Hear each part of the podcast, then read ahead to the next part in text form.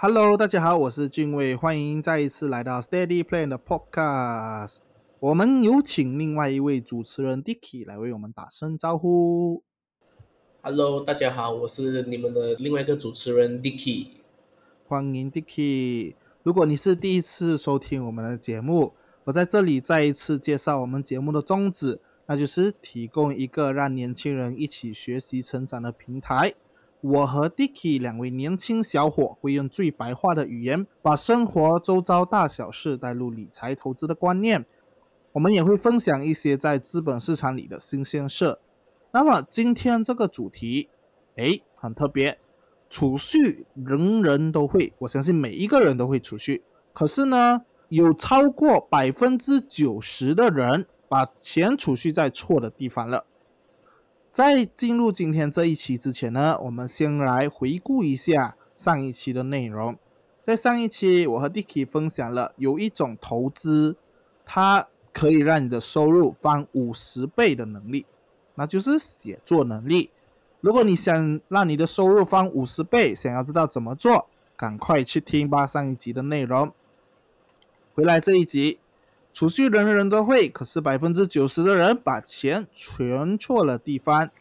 听了今天的内容，你会学到什么呢？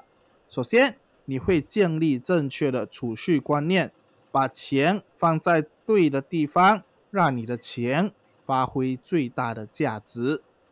那么，如果你不想让你辛苦赚来的钱变得没有价值的话，今天的内容一定一定得听下去。OK，好，so 就轮到我来做分享。so，我想告诉大家，一般人呢、他们是怎样存钱的？大多数人啊，他们家庭的所灌输的这个呃财商教育啊，其实和上一代就是上一代的思维啊，非是非常不一样的。就是跟我们的现代哦是有很很大的差距的。讲讲呢，也就是他们的那个 mindset 是这样子的：努力读书，考上好大学，然后找到呃好的工作赚钱，然后把钱存进银行，然后重复这样子的一个动作哦，的人生就变得很美满。啊，如果这个 mindset 它放在这个九零年代的时候啊，八零九零年代的时候，哎，这个 formula 是 work 的哦。不过，如果按照这个上一代他们这这样的理财方式啊，也就是赚来的钱通通存进银行啊，看起来似乎完全没有存钱的人的理财意识会比较好，对不对？因为他有存好过没有存嘛，对不对？可是残酷的真相哦，就是你努力工作所产生的这个劳动价值啊，也就是你的钱啊，劳动价值等于你的钱，它会变得越来越不值钱，也就是会被这个通货膨胀这个黑洞吃掉。有一次啊，我在呃 FB 看到其中一篇文章啊，它是讨论关于呃延迟投资的这个代价的，其中一条那个 comment 它是这样子讲的。你们这些搞金融的、啊，老是跟我讲通货膨胀，通货膨胀，一直贩卖那个焦虑啊，不就是要我们去做投资罢了？这这样我万一亏损了怎么办？这就是典型缺乏理财观念的人才会讲的话。所以我就有想要告诉大家，就是我们手上如果老是持有现金，也就是拿着一堆 cash 的话。你没有让他去工作、去创造价值的时候啊，你的钱其实在每一分每一秒都在贬值的。难道这个一百八千会发生发生的事情，可是你却觉得没有风险？啊，这个东西我留给大家去思考。这也是为什么我有强调，就是要存钱的话，也要把钱存在对的地方。嗯，我非常赞同 Dicky 说的。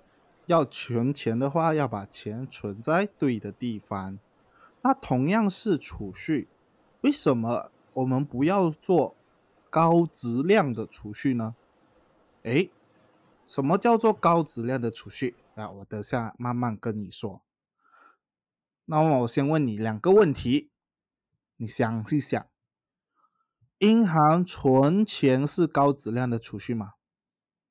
放定期存款是不是高质量的储蓄？答案是不是？这两个都不是高质量的储蓄，但是最多人最多人选择的却是这两种的储蓄。那么什么是高质量的储蓄呢？第一个最简单的就是股票定投，还有另外一个就是基金定投。对于理财零知识的小白，哎，他们会讲，哎，朋友，你不要跟我开玩笑嘞，这些都是投资来的，投资有赚有亏的，风险很高的，哪里可能算储蓄哦？我们普通人啊，稳稳存钱就好啦，把钱放在 FD，每年稳稳赚一个啊两八千、三八千，其实也不错的嘛。搞什么金融哦？等下万一我投资在那个股票。万一我遇到一些不好的事情，把钱这个亏光，那我不是更惨？哎呀，不要啦，不要啦，金融这些不适合我的啦。这些对话是不是很熟悉？这也是为什么还是有很多人不做高质量储蓄的原因。简单来讲，就是对于这未知的风险，他不了解的东西，他感到很害怕。讲完高质量的储蓄，我们来看一下低质量的储蓄是什么呢？低质量的储蓄其实就是我们一直在讲的。我们很努力的工作，我们很努力的储蓄，然后在银行里面定期存款，我们存了很多的钱，可是到最后一点用都没有，也不能讲一点用都没有啦，就是不太有用处。为什么？我给你一个简单的例子，在我们父母那一代人，他们非常节俭，不舍得吃，不舍得穿，甚至连花一点钱出去旅游、出去享受，他们都不舍得。他们这么努力存钱，牺牲的结果就是，虽然利息赚到了，可是购买力却大大的减少了。我举一个例子啦，以前在八十年代、九十年代，可能十令吉他就可以买到二十样的日常用品，现在你就算给你二十令吉，你最多也只能买一样，甚至连一样都买不到，是不是？这个就是典型的低质量的储蓄。你辛辛苦苦工作，你把钱存下来，结果你的钱却贬值了。低质量的储蓄的问题在于，它一开始的方向就错了。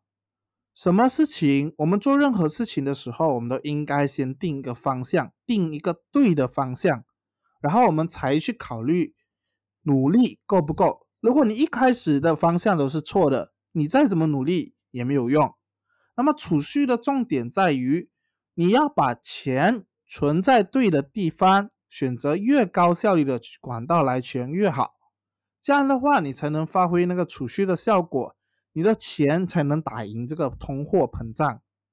而储蓄最最最最重要的一个标准，那就是稀有、不可超发的资产。哎，怎么说？我们等下告诉你。所以你仔细思考一下，所有的商业，商业就是呃买卖，无非就是你的劳动来换我的劳动，或者是你的东西来换我的东西，啊，简单来讲就是等价交换。OK，你用一个东西换成另外一个东西，那么我要如何把我的东西变得更值钱呢？关于这一点哦，我就来分享我的答案给大家。答案就是把我的劳动换成那一些稀有不可超发的资产，比如说股票或者是基金。OK，我们用股票来呃跟大家举例啊，比如说上市公司的股票啊，它流通在市场就一点点罢了，可是股票发行的那个量啊，就是股票的数量啊，诶，它是有限的哦，它不是 unlimited 的哦。因为上市公司不可能随便发行股票的，而且啊，公司它每年都要越来越赚钱的时候，它的股票才可以变得值钱。因为唯有公司它的内在价值，也就是它的赚钱能力强劲的话呢，以及它的发展前景很好呢，那么它的股价才会上升。而这些优质顶尖的那些上市公司哦，市场本来就在市场本来就不多了，这些资源就是不可超发的资源，因为这些呃核心的这些资源啊，这些东西哦，都是掌握在顶尖的企业的手里的，哪里轮得到那些臭鱼烂虾的这些小企业小公司拥有呢，对吗？啊，虽然这边讲的很比较难听一点啊，不过我讲的其实是事实来的。这也是为什么会有八二法则的存在，就是二十八仙的人掌管世界上八十八仙的这个财富。那么这些稀有不可超发的股票哦，诶，就变得越来越重要了，重要了哦。而你要做的，就是在有能力的情况下哦，诶，尽早买入这些优质的这些上市公司。一方面，他们是优质不可超发的资产啊；一方面，它可以给你享受未来的这个呃股票的升值，打败通货膨胀啊。当你明白了这些，你就知道，诶，定期定投，也就是我们定期呃去投一笔钱，当做哦投资，当做一个投资啊，其实它就是一个储蓄的过程而已。你不要把它当做投资，就是这样哇，一笔钱出来很痛，你。把它想成存钱的 concept，当做是一种高质量的储蓄，它就是等于把你每个月的钱呢换成更加稀有的资源存起来，啊，我相信这个 concept 啊是很多呃学校甚至是一些老师他们是呃没有教的，他们不会把这个储蓄跟这个投资拎起来的，所以我才会讲嘛，哎，你把这个存下来的钱哦换成稀有的资源存起来。OK，那么随着那个时间的推移哦，哎，这一些价值，这些资产的价值就会越来越高，所以我就会再次的跟大家强调，就是哎，我们储蓄哦，我们不代表一定要用钱的形式存起来，我们而更需要就是用那种呃资源更加稀缺的那种那种东西啊，价值更高的东西，我们要把储蓄换成这一种。所以大家要跳脱那个思维框架，就是我们不要想着储蓄就是存钱罢了啊，我们可以把钱换去更高价值的东西，比如说股票，比如说基金，啊，都可以的，因为这些都是稀缺不可超发的资产。所以说啊，这大就是大多数普通人呢，他们有时候无法做到高质量储蓄的其中一个原因，就是被原有的框架绑住了。也不能说是绑住，就是跳脱不了那个框架，就是认为储蓄等于把钱存起来，钱它是需要流动的，流动的钱才能创造价值，这也是为什么银行经常用你们的存款哦借给富人，或者是用来投资来创造更多的财富。你看明白这个道理的人哦，都很多哦，可是为什么偏偏就是没有人去效仿这个东西？因为没有花时间去思考，要去了解这些人到底是怎样做的嘛？你都知道，银行借你的钱拿去投资，这个是你已经懂的东西来的。银行就是拿我们的钱去赚更多钱的嘛？为什么你没有想思考一下？为什么你不用这个方法来 work 呢？来去做呢？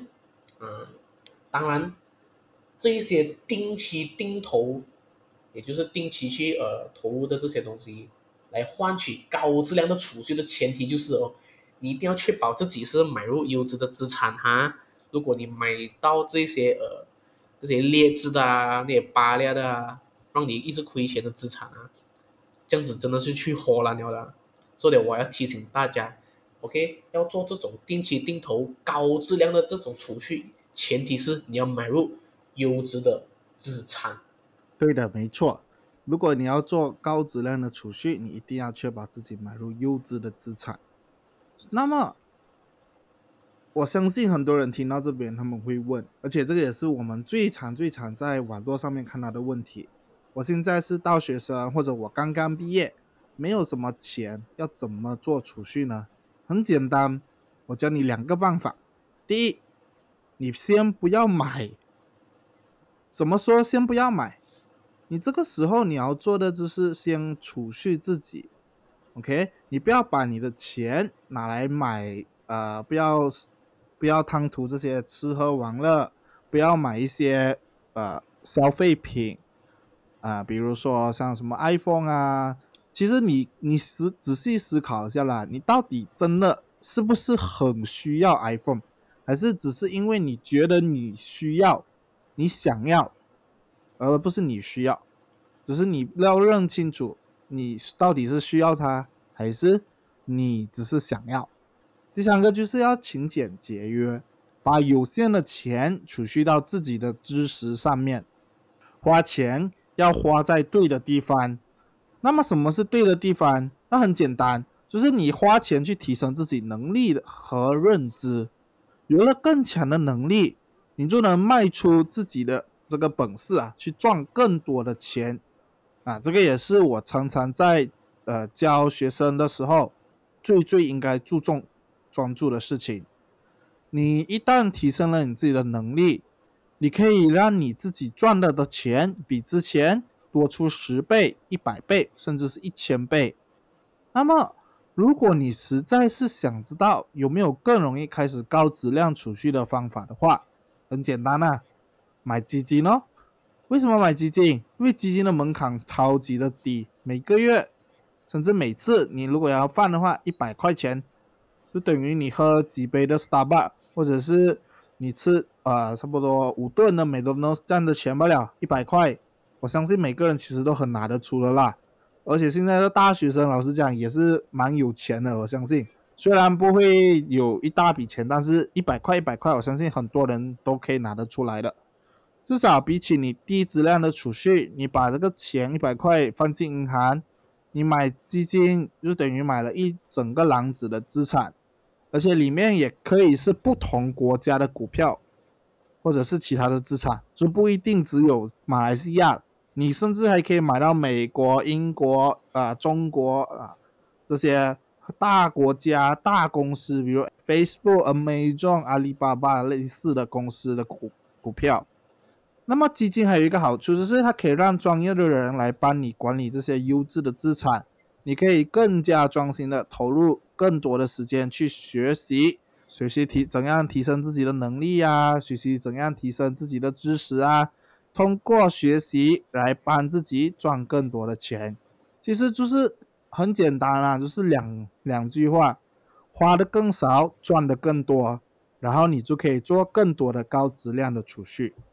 讲到这里，我们基本上今天的节目也完了啊。在结束之前，我先来为大家总结一下今天内容的重点。第一个，一般人是如何存钱的？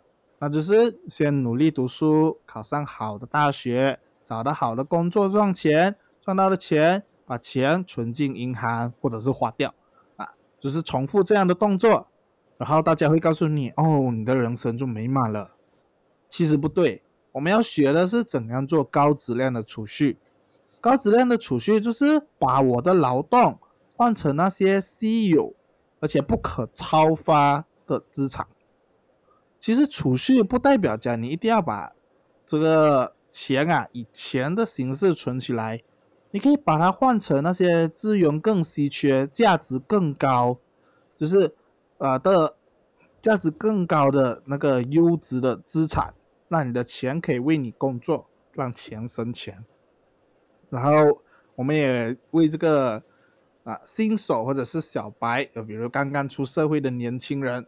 刚毕业没有钱的两种储蓄方法，第一个就是把钱储蓄在自己的身上。这个储蓄自己不是叫你把钱放银行哈，是教你花钱去提升自己的能力，还有自己的认知，让自己的知识能力变得更好。然后第二个就是买基金，因为基金的门槛很低，只要一百令吉，每一个人我相信都可以做到。所以基本上就是这三个重点。啊，喜欢我们节目的话，记得关注我们的频道 Steady Plan S T E A D Y P L A N，带你 Steady Plan Your Life。啊，你也可以在 Facebook 和 IG 上面找到我们，啊，也可以在 iTunes Store 上面留言给我们打新评分，告诉我们我们的节目做得如何，来告诉我们你的想法。那么在节目结束之前，啊，Dicky 名言啊，送给大家，来，Dicky。OK OK。排名言嘞，所以我最后想跟大家呃想要讲的话就是，其实储蓄的形式有很多种，但是所有的高质量的储蓄哦，都是把有限的资源放到最重要的事情上，无一例外，也就是我们要买入资产就对了。所以今天我们的分享就到这里，收我们下一个节目见，拜拜拜。